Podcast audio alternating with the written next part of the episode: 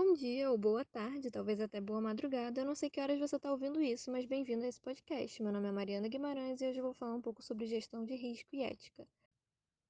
A gestão de risco é uma parte muito importante da empresa. Ela tem como objetivo identificar, analisar e planejar respostas às situações que podem apresentar algum tipo de risco, seja a estabilidade da empresa ou ao seu crescimento. Procurando dados e mais informações na internet, eu achei uma pesquisa sobre o número de empresas que possuem políticas voltadas a isso e esse número vem aumentando. Em 2017, 44% das empresas que participaram da pesquisa tinham políticas voltadas à gestão de risco, e no ano passado esse número aumenta para 73%, ou seja, 7 entre cada 10 empresas têm políticas de gestão de riscos aqui no Brasil.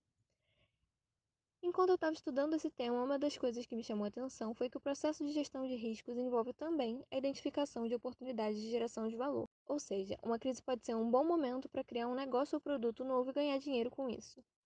A Fanta, por exemplo, que tem origem na Alemanha nazista, foi criada para substituir a Coca-Cola, já que os aliados proibiram a entrada de xarope usado na fabricação do refrigerante de cola, eram duas as opções: fechar a fábrica ou criar um novo produto. E a escolha foi manter as pessoas empregadas e gerar valor. Um exemplo mais atual é das empresas que não produziam insumos hospitalares fabricando esses produtos e adaptando suas linhas de produção para enfrentar os riscos da pandemia.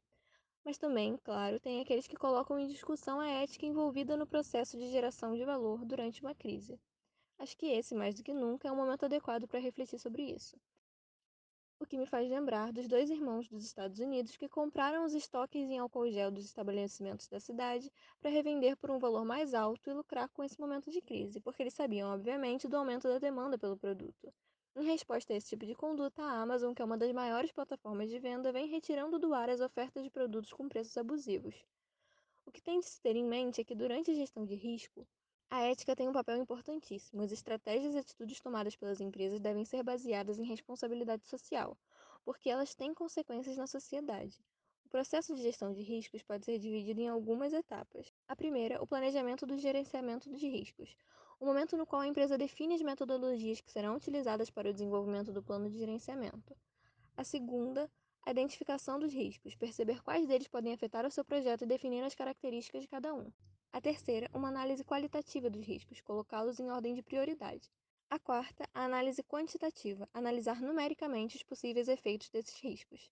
A quinta, planejar as respostas desenvolvendo opções que aumentem as oportunidades e reduzam as ameaças. Por fim, a sexta, o controle dos riscos. Ao implementar respostas, acompanhar os riscos identificados, os novos riscos e avaliar a eficácia do processo de gerenciamento.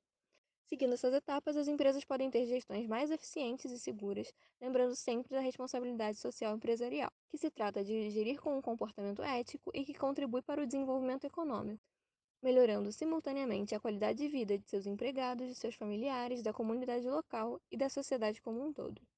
Por hoje é isso, até a próxima!